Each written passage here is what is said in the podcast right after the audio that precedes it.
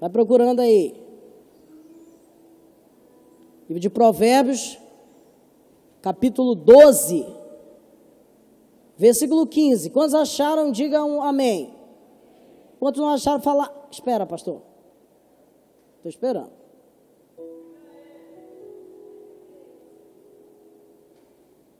Amém. Diz assim: O caminho do insensato parece-lhe justo mas o sábio ouve os conselhos. Diga assim: o sábio ouve os conselhos. Coloca a mão no seu coração. Pai, que a tua palavra venha ao nosso encontro, que ela traga direção para todos nós. Que a tua vida venha através das letras e da ministração do teu espírito sobre a vida de todas as pessoas aqui. Tira do nosso meio tristeza, solidão, Desperta pessoas aqui para perspectivas maiores. Desperta pessoas aqui para uma direção, para um propósito, para um sentido de vida. Eu peço que o Senhor destrave aqui a vida de pessoas e que essas pessoas possam fluir em tudo aquilo que elas sonham. Que o Senhor realize os seus sonhos. É isso que eu te peço, Pai, nessa noite. Em nome de Jesus. Amém. Glória a Deus. Eu queria dar alguns conselhos para vocês, para você ter um ano de 2020 abençoado. Quantos querem ter um ano de 2020 abençoado? Diga amém. E essa mensagem, ela não é uma mensagem aqui, para dentro da igreja. Ela é uma, é uma mensagem para fora. É uma mensagem que vai fazer a gente ter que tomar decisões quando sairmos daqui. Algumas mensagens que a gente escuta na igreja, elas são para ser vividas aqui dentro. É momento de quebrantamento. Às vezes Deus está curando, Deus está sarando pessoas, mas tem palavras que elas não são aqui para esse lugar. Elas são para a vida. Elas são para o dia a dia, para o cotidiano. E essa é uma palavra que eu tenho certeza que se você escutar esses conselhos, você vai ser muito bem sucedido em tudo que você fizer. O texto bíblico diz que o insensato ele não liga para as coisas. Ele dedica, ele faz o que ele quer, vem tudo sobre a sua cabeça e ele realiza, mas o sábio, ele escuta conselhos. Ele entende que pessoas já viveram algumas coisas e que essas coisas podem ser conselhos para a vida de outras pessoas. Esses dias no meu Instagram, eu fiz alguma uma enquete e baseado nessa enquete de dificuldades de pessoas, de, de questões que as pessoas colocaram lá, eu preparei esse sermão. E eu tenho certeza que também algumas dificuldades dessas que eu vou ler aqui para você, você também tem. Por exemplo, algumas pessoas falaram que elas têm dificuldade com o passado, elas não sabem tratar do passado, de circunstâncias que aconteceram no passado e também de pessoas que feriram elas no passado. Consequências também que o passado traz, consequências de um erro, consequências de um pecado. As pessoas acham que, por exemplo, um, um erro, um problema, uma consequência é Deus castigando. Não, tudo que o homem planta, isso ele mesmo vai colher. Isso é uma consequência. Algumas pessoas com muita dificuldade também de paciência. Outras pessoas querendo ser criativas e não, não tendo concentração não consegue se concentrar, outros não conseguem administrar seu tempo, outros não conseguem recomeçar, outros são muito estressadas, outras pessoas já não têm autocontrole, outras têm muita ansiedade e outras já estão em um outro nível de ter crises de ansiedade. Na verdade, a ansiedade e, a, e as crises de ansiedade foram as campeãs dessa pesquisa. Outras têm dificuldade de ter amizades dentro da igreja, comunhão com pessoas do, no meio da igreja. Outras não conseguem ter uma inteligência emocional. Outras têm traumas. Não, conseguem, não conseguiram seguir a sua vida por, por causa da morte de alguém. Ou por causa de alguma coisa. E a, e a última foi vícios sexuais, em vários níveis, que não quiseram detalhar, até porque dá para ver a foto. Mas eu orei e eu pedi para Deus luz sobre algumas coisas que a gente iria comentar aqui. E uma coisa que Deus falou claramente comigo foi que nós estamos caminhando para um novo tempo. Quantos creem nisso aqui? Você está caminhando para um novo tempo. Você está hoje se preparando para encerrar um ciclo, onde outro ciclo já vai se abrir. Como diz a música da Globo, é um novo tempo, um novo dia que vai nascer. E eu acredito muito nisso. Que nós passamos por muitas coisas nesse ano e que podem ser aprendizados pela vida, ou podem ser erros que vão continuar sendo feitos. E nós precisamos discernir esses tempos, essas estações. Como eu já disse, desde o dilúvio, a nossa vida, a vida da terra, ela está dividida em estações e em tempos. Então nós estamos virando uma chave hoje. Nós estamos abrindo uma porta. Nós estamos entrando em um novo tempo. E a tragédia da vida de muitas pessoas é viver cotidianamente os mesmos ciclos. Viver cotidianamente as mesmas coisas. Não mudar de amizade, não mudar de lugar, não mudar de ciclos. Essas coisas, elas devem ser mudadas. Porque isso vai chegar e vai trazer uma alteração da realidade da nossa vida. Eu acredito que Deus está te despertando para que você possa fluir e vencer dificuldades com pessoas, problemas pessoais, problemas financeiros, brigas na sua casa, porque ano após ano, a, a, sua rotina, a sua rotina, ela é a mesma. E você hoje tem que dar um passo de fé. E eu estou aqui para profetizar que esse tempo de deserto vai acabar hoje, em nome de Jesus. Porque você está saindo de um tempo e vai entrar em um novo tempo. Então esse ciclo de deserto está acabando e está começando um novo ciclo de construção espiritual. E o ciclo antigo de deformação espiritual está sendo destruído hoje em nome de Jesus. Coloca a mão no seu peito, que essas palavras que eu lancei sobre vocês, elas, elas precisam ser confirmadas. Pai, eu profetizo isso sobre o coração da vida, na vida dessas pessoas que estão aqui. Eu te peço que o Senhor dê forças a eles, que o Senhor encoraje eles nesse dia, que o Senhor traga a eles revelação para tudo aquilo que eles querem na sua vida. Ah, Deus, eu te peço força, eu te peço ânimo sobre eles. Eu te peço que o Senhor traga um ânimo, uma visão para tudo aquilo que eles sonham. Realiza os seus sonhos, desperta sonhos aqui que já dormiram que já adormeceram. Eu te peço, Deus, que o Senhor fale conosco de uma forma poderosa, em nome de Jesus. O livro de Isaías, capítulo 62, versículo 2 diz: Levanta, resplandece porque é chegada a tua luz. As trevas podem cobrir toda a terra, a escuridão, os mares, mas sobre ti resplandece a luz e a glória do Senhor está nascendo sobre ti. A glória do Senhor está nascendo sobre ti. E a chave para tudo isso é: levanta, resplandece. Só se levanta porque você já é a luz do mundo.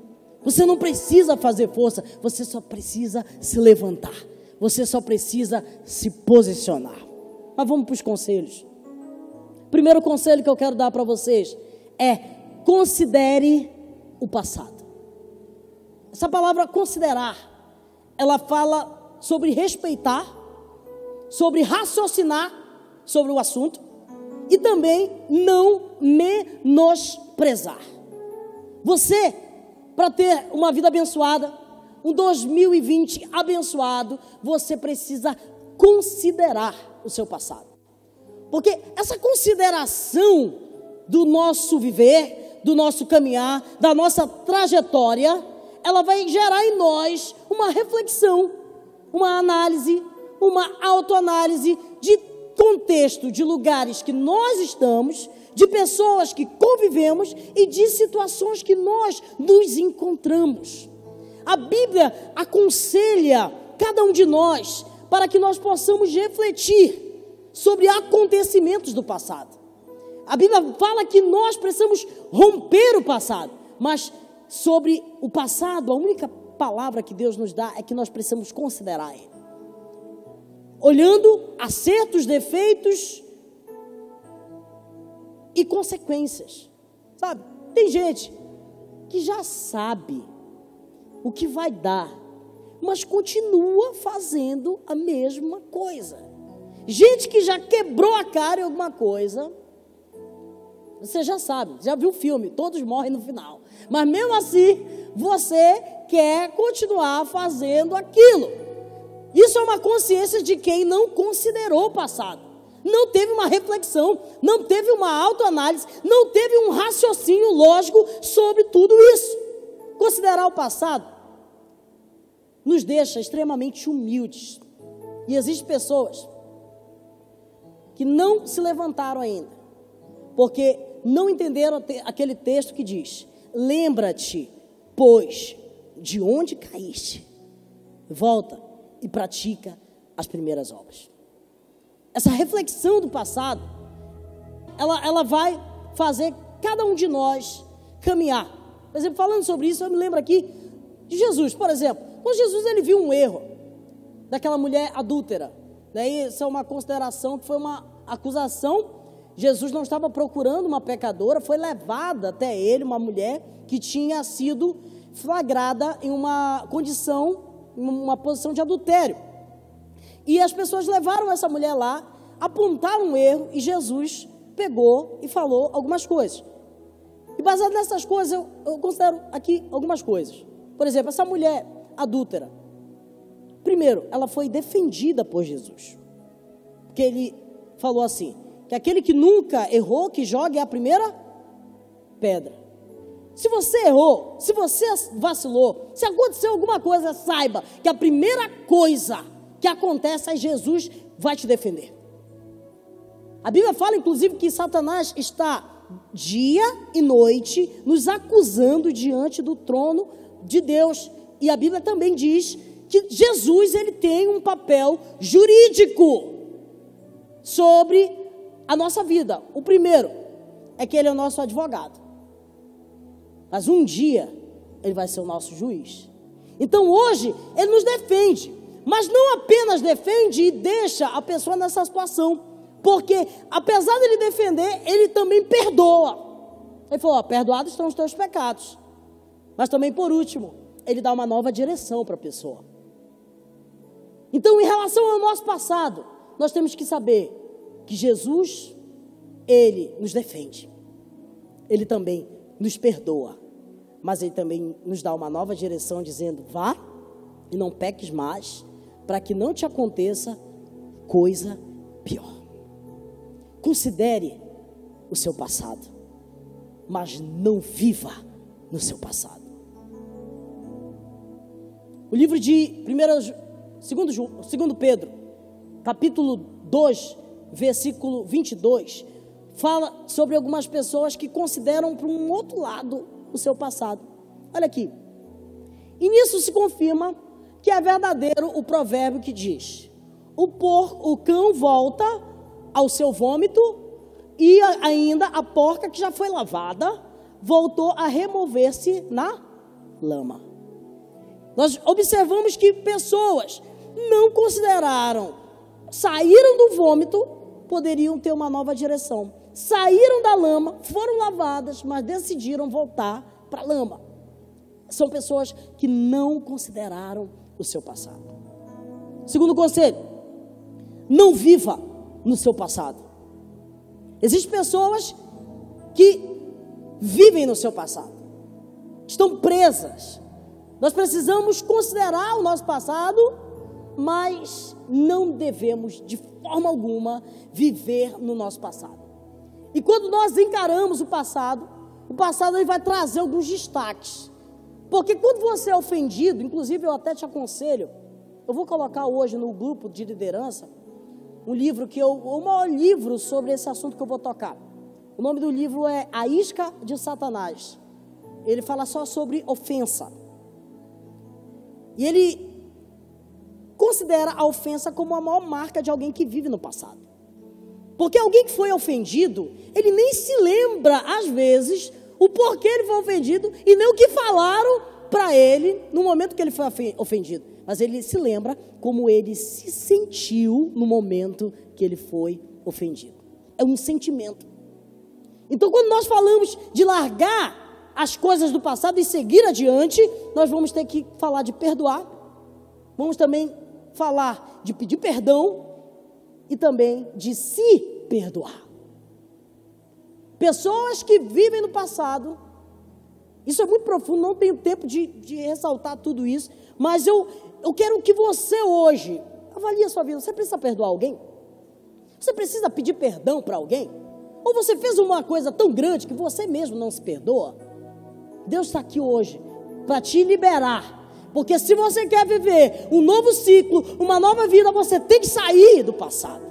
Você tem que romper com o passado. Você precisa deixar as coisas para trás. A Bíblia diz: sigam a carreira, deixando-me as coisas que para trás ficam, avançando para as que estão diante de mim. Eu prossigo para o alvo, para o prêmio da soberana vocação que está em Deus, em Cristo Jesus. Você precisa romper com o passado. Se você quer viver um novo nível, você precisa romper com o passado. Isso é tão sério. Por exemplo, Provérbios vai dizer, Provérbios 17, 22, vai falar que pessoas que, que têm problemas nesse sentido da alma é, vão ter até os seus ossos adoecidos. Vai ter artrite, vai ter artrose, vai ter um monte de coisa. Olha aqui, ó. Coração bem disposto é remédio eficiente. Mas quem está o espírito oprimido, resseca até os ossos. Imagina as outras partes. Resseca até os ossos. Então entenda uma coisa. Você vai perdoar porque alguém merece? Não. Você precisa perdoar porque você precisa ser perdoado todo dia. Ninguém merece, basicamente, o perdão. Mas nós somos inteligentes. E Jesus falou: perdoai, assim como nós. É condicional, ele perdoa se a gente perdoar. Você sabia que tem pessoas que estão tendo orações presas porque não estão perdoando? Aí peca e pede perdão, mas não perdoou. Vocês estão entendendo?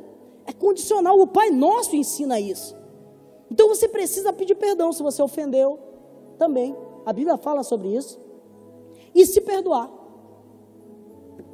Terceiro, guarde a sua mente. Isso aqui é muito sério. Você precisa entender uma coisa: que a mente humana é o único instrumento de transformação. A mente humana é o único instrumento de transformação. Sério, pastor? E Jesus? Jesus não é um instrumento, Jesus é o Senhor. Mas se você quiser ser transformado pelo Senhor, você precisa observar sua mente. Romanos 12, 2 vai, vai dizer que nós somos transformados pela renovação da nossa mente. Não vos conformeis com esse século, mas transformai-vos. Transformai-vos pela renovação da vossa mente. Volto a dizer, a mente é um instrumento de transformação. Se você deseja ter transformação na sua vida ou na vida de outras pessoas, você precisa mudar a mente. Porque se mudou a mente, mudou completamente o ritmo de vida, mudou completamente o estilo de vida, mudou completamente a razão de viver. Inclusive, pessoas bem-sucedidas, elas não têm não tiveram inicialmente muito dinheiro, eles tiveram uma mente diferenciada. Pessoas que venceram, empreende, conquista. Por isso que eu, eu, eu, não acredito que é possível, apesar de, de ser cristão e, e querer que haja uma igualdade, que houvesse uma igualdade sobre todos, eu eu não tenho como acreditar que isso pode ser uma verdade, isso é uma utopia. Por quê? Porque a mente das pessoas elas são diferentes. Por exemplo, se eu pegar aqui o dinheiro de todo mundo aqui, vamos aplicar aqui a igualdade para todo mundo. Todo mundo vai ter a mesma coisa, todo mundo vai ter a mesma condição aqui. Então, quem tem mais vai dar para a gente juntar aqui, vai juntar quem tem menos e vamos ver quantas pessoas tem aqui e a gente vai dividir de forma igual para as pessoas. Depois de um ano, depois de dois anos, já vai ter desigualdade. Sabe por quê? Porque tem gente que vai pegar o dinheiro, vai lá para o shopping, vai estourar tudo. E tem gente que vai pegar esse dinheiro e vai investir. Vai falar se assim, alguém vai precisar comprar alguma coisa, eu vou investir. Porque a riqueza ou a pobreza tem a ver com mente. Volto a dizer, Provérbios diz, Provérbios 23, 7 vai dizer assim: Mas como você pensa em sua alma, assim você é. Assim como pensa a sua alma, assim é. Acho que está errado, eu errei. Mas está em Provérbios, se você quiser procurar. assim como pensa a sua alma, assim é. Isso demonstra a todos nós que, como nós pensamos, como nós acreditamos, assim vai ser. Gente, Deus ele sabia de tudo isso. Deus ele pediu de forma pedagógica para que a gente pudesse treinar a nossa mente. Por exemplo, ele vai falar para Josué, Josué, medita todo dia, de dia e de noite, todo dia, de dia e de noite, repete de forma pedagógica, repete o que está no livro da lei.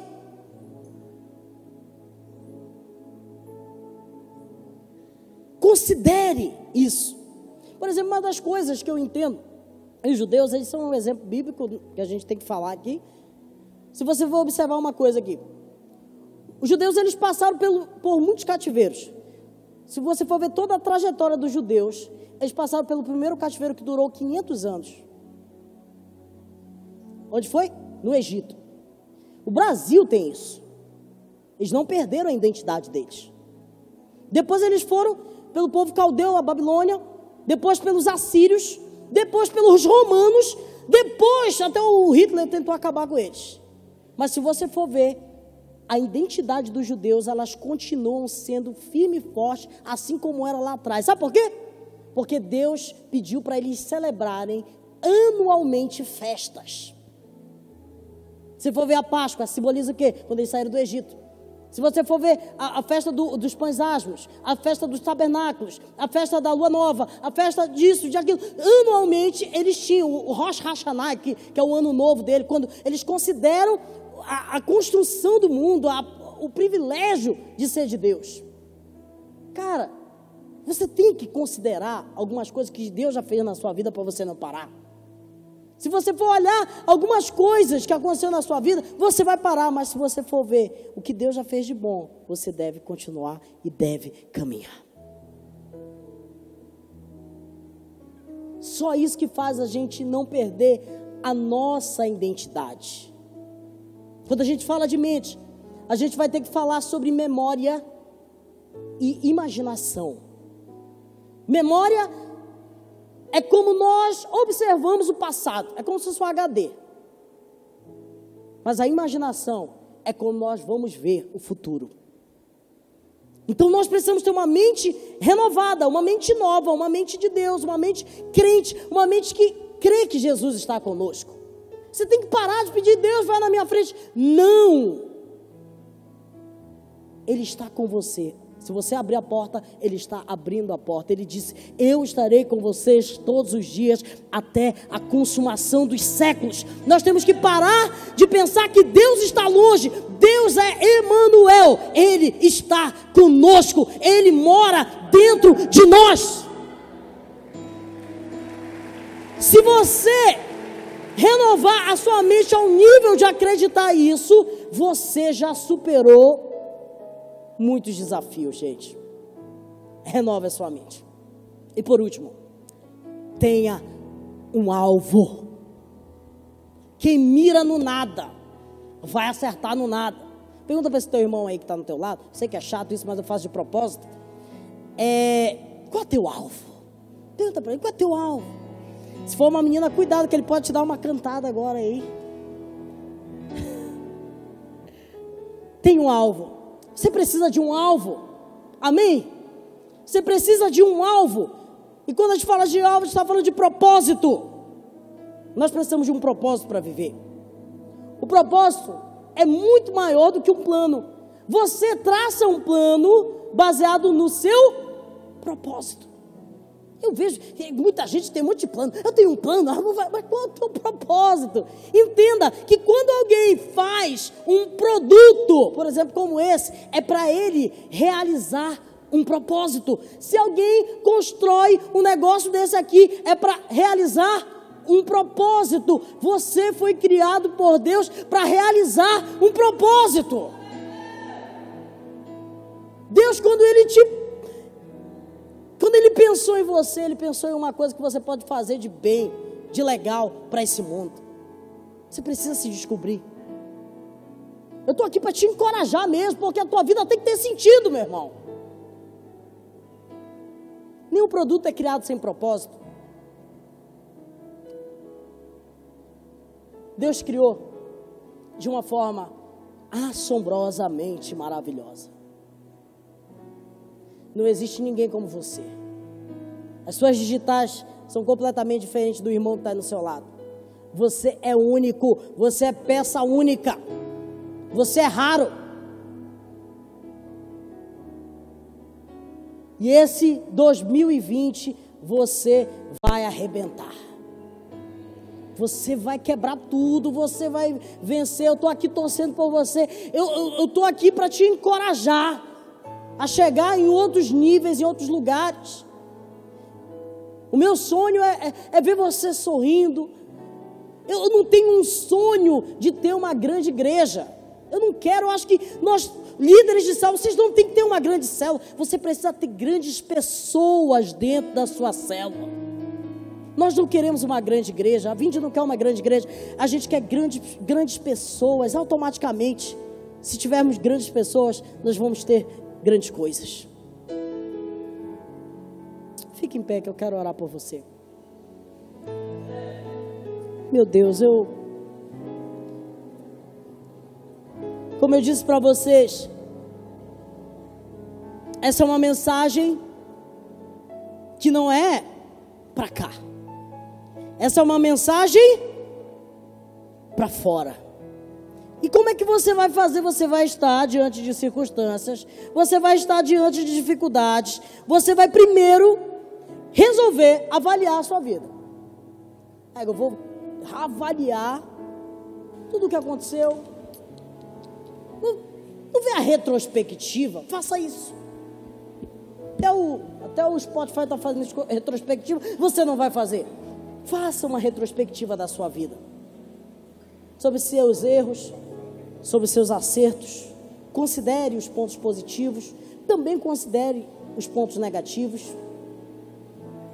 Considere o passado. Também resolva os problemas do passado. Não deixe. Peça perdão. Perdoe. Se perdoe. Depois disso você pode ir adiante. Que Deus vai te dar uma mente nova. Dia desse eu vi alguém orando assim. Eu achei graça. Eu tenho um negócio que eu fiquei, deu uma, deu uma crise. Alguém estava com a mão na cabeça do irmão e falou: Senhor, dá a mente de Cristo para ele. Falou, quem dera que fosse assim. Você sabe o que é a mente de Cristo? A Bíblia fala de Logos. O Verbo se fez carne e habitou entre nós e teve atitudes. Se você quer ter a mente de Cristo, é impossível se você não avalia as narrativas da história de Jesus que estão em Mateus, Marcos, Lucas e João. Porque é Logos, ele encarnou e teve atitude. Se você quer ter a mente dele, você tem que ver os procederes que ele realizou. Como ele se comportou na praia, como ele se comportou na festa, como ele se comportou no casamento. O que foi que ele fez? Quais eram as suas falas? Qual era o seu propósito? Se você quer ter a mente de Cristo, começa a ler Mateus, Marcos, Lucas e João, que você vai ter a mente de Jesus. Aí você vai ver Jesus agindo, aí você vai lembrar das palavras, você vai ver como foi que ele fez, aí você vai ter a mente de Jesus. Glória a Deus. E por último, tem um alvo. Tem um alvo. No Spotify tem lá uma série de mensagens, começa na mensagem 4. São quatro mensagens. Se você quer aprofundar sobre esse assunto, eu não tive tempo. Coloca lá Márcio Souza com acento no A e o Z tem quatro palavras sobre qual a minha missão na terra. Nasci para quê? São quatro palavras que tem todo o entendimento para você compreender qual é o seu sentido de vida, qual o seu propósito, qual o seu alvo. Isso não é um, uma receita, é uma coisa que talvez te faça entender. Coloca a mão no coração diga: Eu não vou parar. A estrada é muito longa. Eu vou continuar.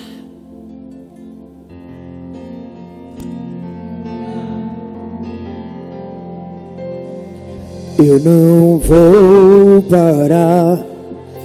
Estrada é muito longa, vou continuar. Mesmo em meio às lutas, eu não estou só, te sinto aqui.